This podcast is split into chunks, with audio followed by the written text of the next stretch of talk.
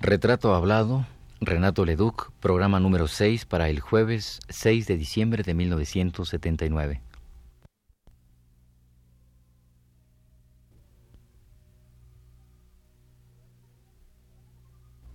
Radio Universidad Nacional Autónoma de México presenta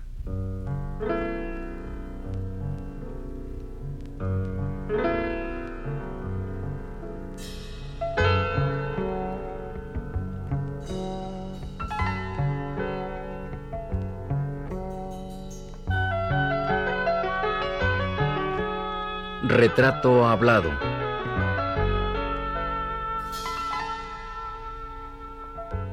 Renato Leduc.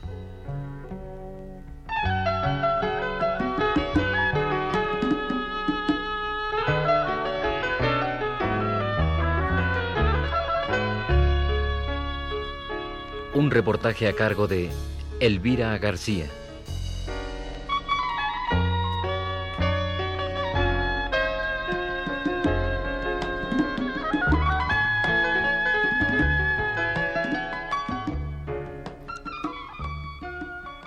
Ya que Renato Leduc ha viajado constantemente y que muchas de sus anécdotas han nacido a partir de alguno de esos viajes. Esas anécdotas se cuentan luego aumentadas a veces, reducidas en ocasiones, pero siempre cargadas del colorido y el encanto con el que surgieron. El periodista Luis Suárez, amigo y compañero de viaje de Leduc, habla de este.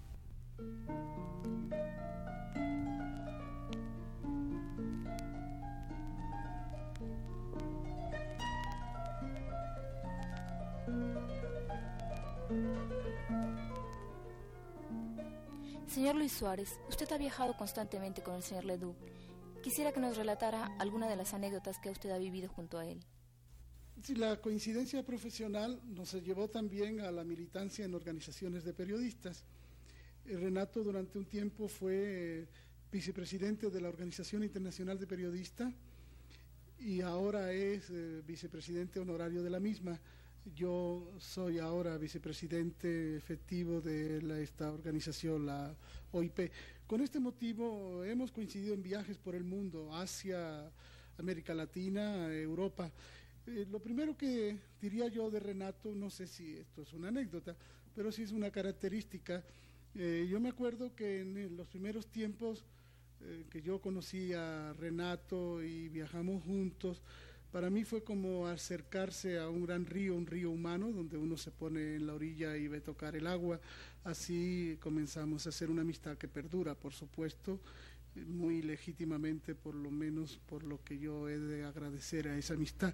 Entonces se decía que Renato era un bohemio, porque Renato había tenido una vida no disipada, pero un poco fuera de las formalidades esquemáticas de las rutinas y porque además eh, a lo mejor se reunía en torno de una cerveza a conversar historias. Pero lo que llamaba la atención era que aquel bohemio, y ahora yo pongo oralmente las comillas, caminaba con una máquina de escribir que si bien era portátil, entonces no eran tan frágiles como ahora lo son, tan livianas, aunque ya algunos de nosotros nos parecen también más pesadas, aunque en sí mismo pesen menos para viajar y él cumplía con sus horarios, con sus obligaciones para los periódicos y era digno de ver aquel bohemio, entre comillas, otra vez cargando aquel artefacto pesadísimo para cumplir con responsabilidad y a tiempo una tarea periodística. Sí. Sí, eh, Renato Leduc es un hombre lleno de anécdotas. Todo el mundo, cuando uno llega a hablar con, eh, con las personas que lo conocen, habla de anécdotas de Renato Leduc, como que Renato Leduc se define con anécdotas. No sé usted qué piensa sobre eso. Bueno, eh, Renato Leduc está lleno de anécdotas porque Renato Leduc es una vida llena. A mí me parece que somos los demás los que hemos hecho la clasificación de los gestos, actitudes y pronunciamientos de un ser, o la coyuntura en que se ha encontrado, los cruzamientos que ha tenido como algo anecdótico. Si nosotros somos un poco leales con el curso de las vidas, veremos que en realidad lo que sucede es que la sucesión, integración, ordenamiento y metodológico, la sistematización de las anécdotas forman toda una historia. Y podríamos decir que no se trata de una serie de pedacitos aislados de la vida de Renato Ledoux, sino de una sucesión de acontecimientos que trascienden de una manera eh, colorida o festiva, que tienen una profundidad de actitud y de conducta que en Renato Ledoux es muy encomiable porque él ha estado ligado en su profesión periodística y en su vida a causas buenas, justas, humanas, populares, democráticas. Y por lo tanto muchas de las anécdotas de Renato Ledoux no se pueden considerar chistes o ocurrencias, son posiciones, son definiciones, pero sucede que él tiene la gracia para que le hayan ocurrido o haga estas definiciones en torno de cosas no esquemáticas y de manera mucho más agradable.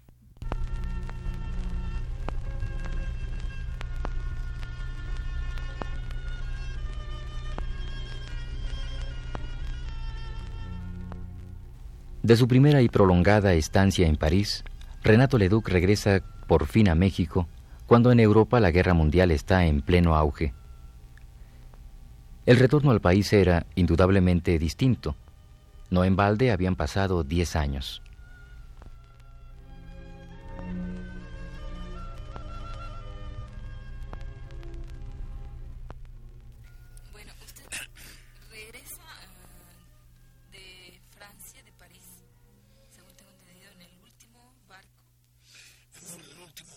Americano, porque hasta los americanos no tienen barcos grandes de pasaje. Era un barquito que se llamaba Exeter, me acuerdo, o Exeter, no sé cómo pronunciará. Me vine a Nueva York con Leonora Carrington, venía medio casada con ella. Y ahí, pues, al liquidar la oficina, ¿verdad? Que venía yo con otros dos empleados de esa misma oficina. Y pues ahí estuvimos una temporada larga, como estuve como un año allí, en Nueva York. Mire usted, es una cosa tan... ¿Será, será que yo soy, le tengo, pues, prevención a los americanos? Es una cosa que, no crea usted que yo los odio por racismo ni nada. A mí me, me así esa raza me, cuando estaba yo en el paso, después de que nos fregaron el villismo, estaba yo en el paso ahí, pues andaba yo ahí de muerto de hambre. Y tenía yo un amigo andaba con un, se llamaban jeepneys, un forcito de esos viejos, andaba haciendo la travesía de ahí de la, de la plaza esa principal, ¿cómo se llama esa plaza? La- está en la, plaza, el centro del Paso, Texas.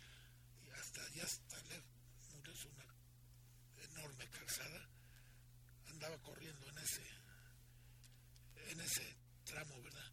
Y no sé, algún día cometió alguna infracción o no sé qué hizo, y lo, llevaron a la...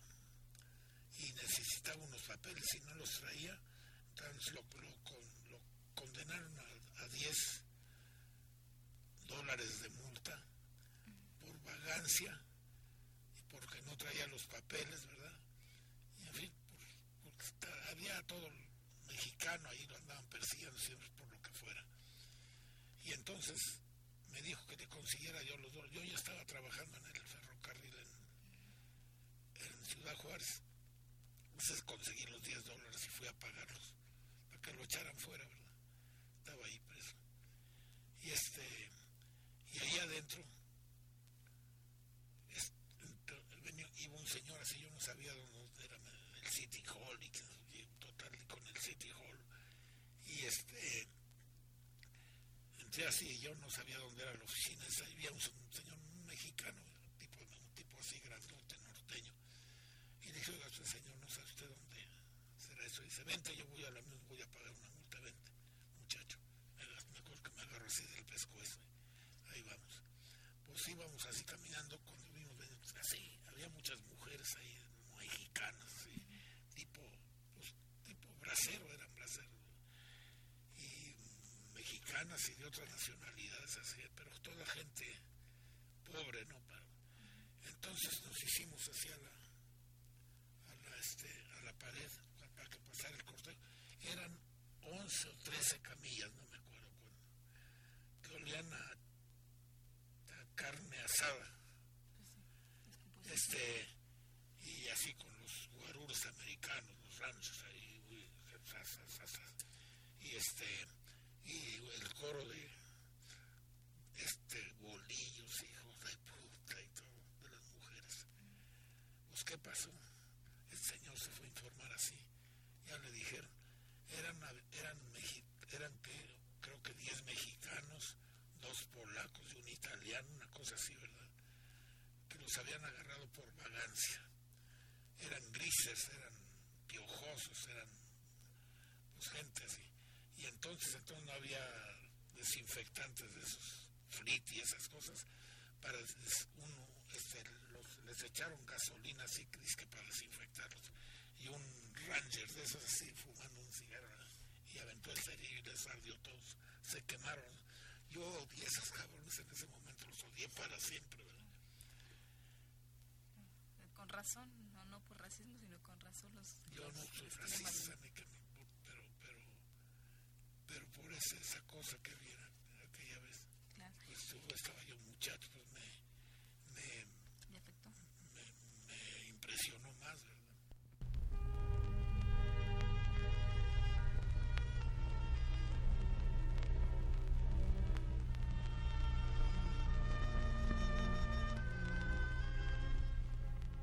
Así pues, la realidad de Renato Leduc no podía seguir siendo la misma. Casado con una joven pintora aristócrata, tuvo que buscar trabajo y trabajo que le redituara una buena cantidad de dinero.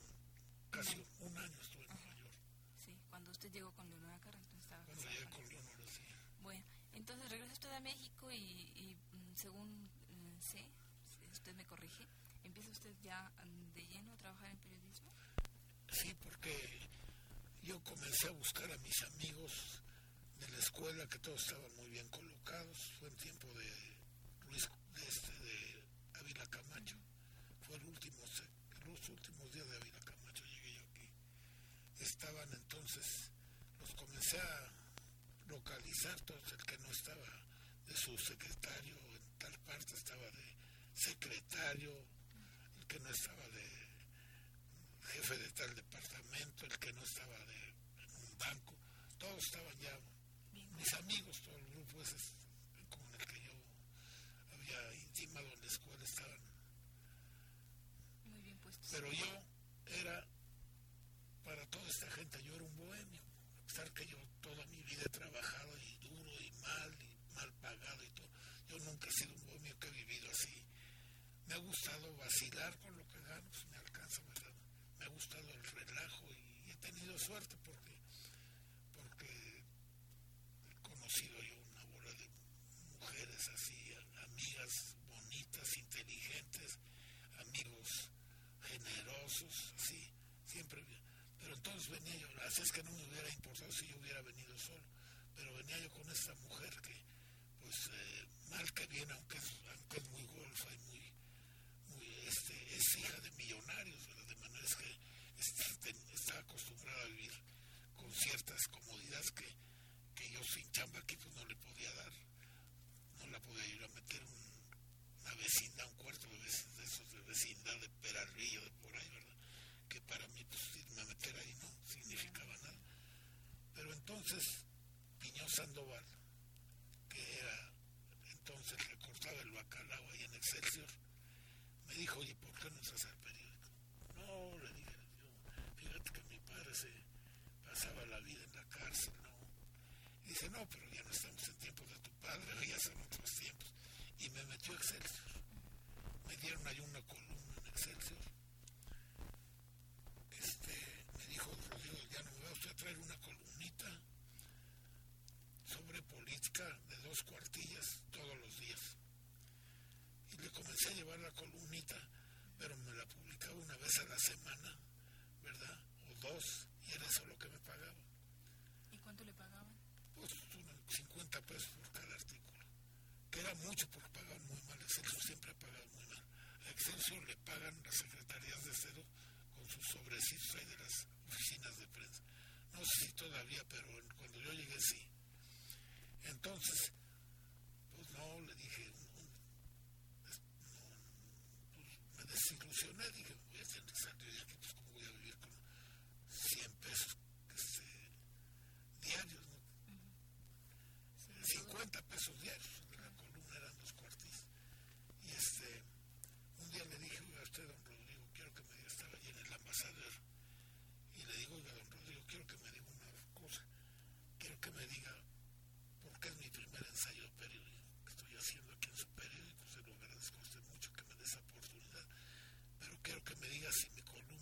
husband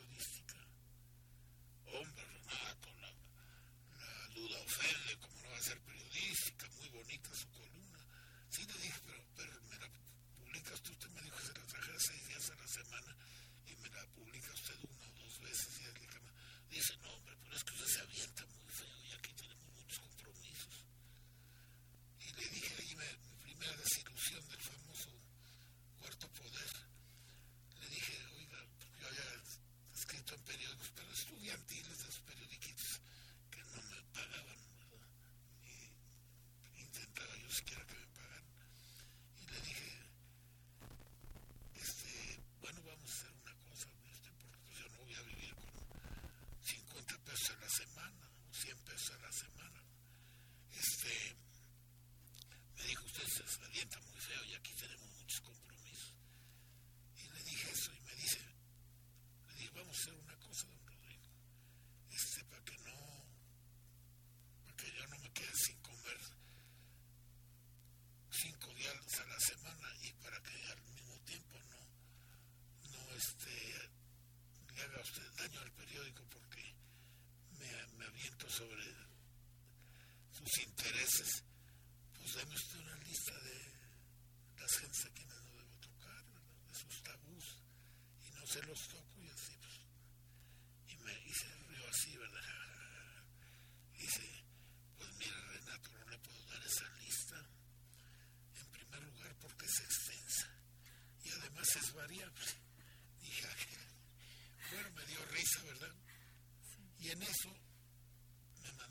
García Balseca, que acababa, que tenía el hoy, que era semanario. Yo no conocía a García, García Balseca y tenía yo las peores referencias de él.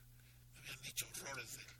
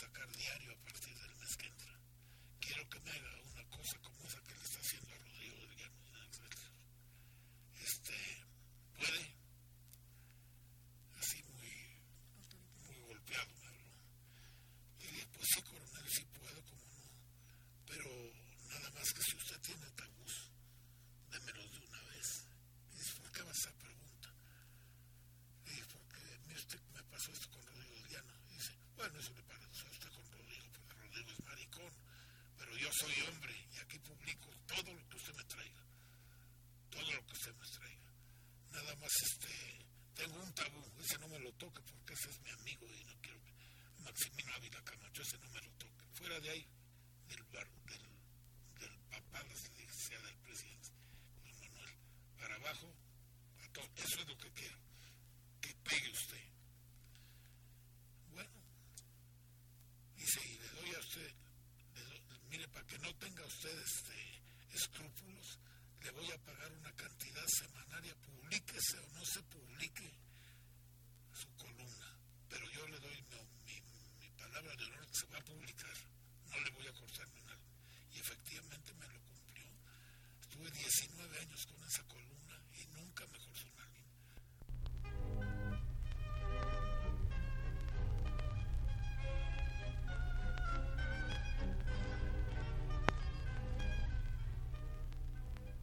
Instalado ya en el medio periodístico, Leduc recorre, a partir de 1941, una serie de medios informativos en los que ha de publicar su singular columna Banqueta y ha de denunciar una y otra vez injusticias y abusos.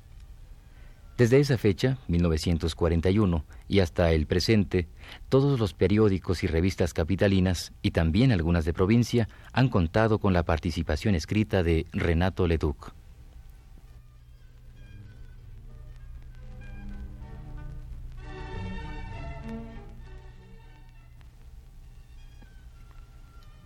En 1941, Leduc ingresa al periodismo mexicano y por motivos de su propio trabajo viaja constantemente a diversas partes del mundo. En 1944 termina de escribir una novela que había empezado en 1932 y que se llama Los banquetes y que ha de ser, por cierto, lo menos logrado de su producción escrita.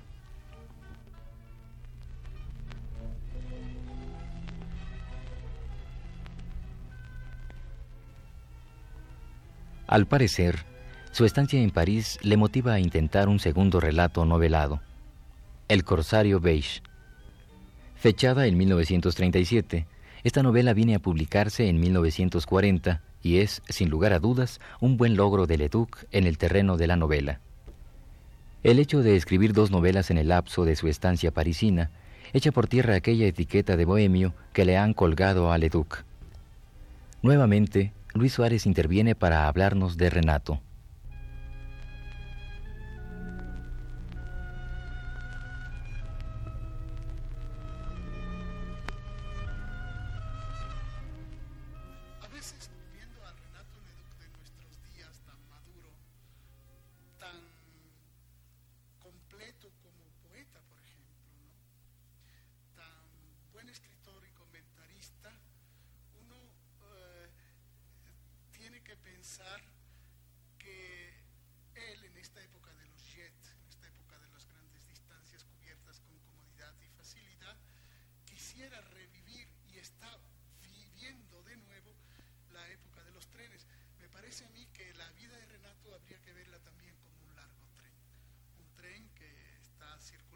Siempre por una vía bien medida, sino con los descarrilamientos y los sobresaltos que tenían los trenes en la revolución.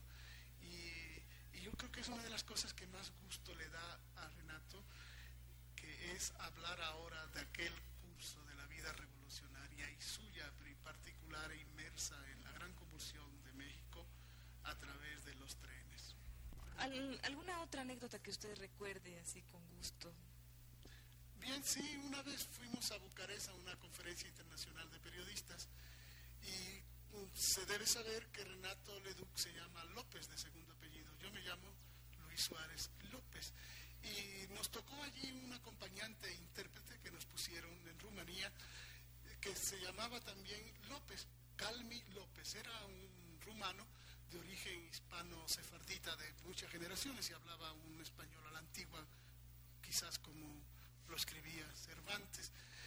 Entonces, como en Europa se acostumbra a prescindir del, primer apellido, creen que es nombre compuesto del, nombre verdadero, cuando llamaban por teléfono a, alguien de nosotros, llamaban al señor López y salíamos corriendo los tres, eh, Renato y yo y el López nativo.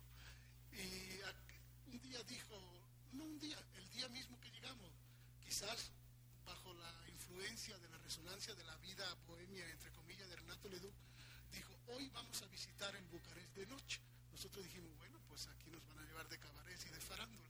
Pero no, nos llevaron a la orilla del lago que hay hermosísimo en la ciudad de Bucarest, donde estaba reflejada la luna y se oían los grillos y los insectos en un espectáculo nocturno y muy bucólico. Y cuando estábamos allí, el tercero de los López dijo, señores, compañeros, este es el Bucarest de noche. Creo que esta es la más grande frustración bohemia de Renato Leduc.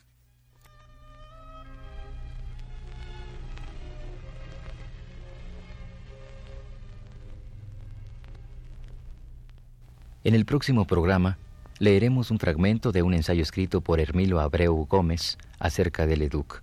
Igualmente, dejaremos que nuestro entrevistado nos lleve a recorrer sus experiencias en la televisión, su amistad con Agustín Lara, su concepción del tiempo y el destiempo.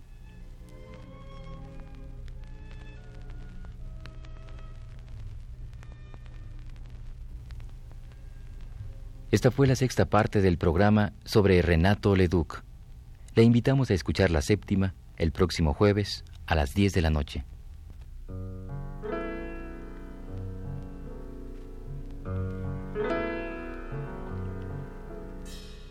Radio Universidad Nacional Autónoma de México presentó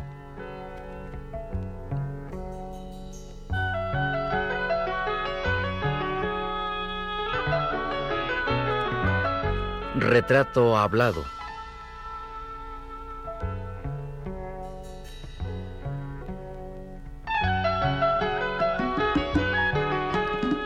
Renato Leduc.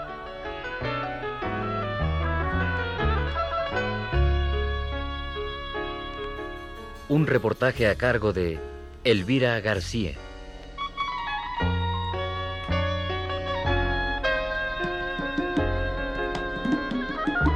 Realización técnica a cargo de Héctor Robles, en la voz de Fernando Betancourt.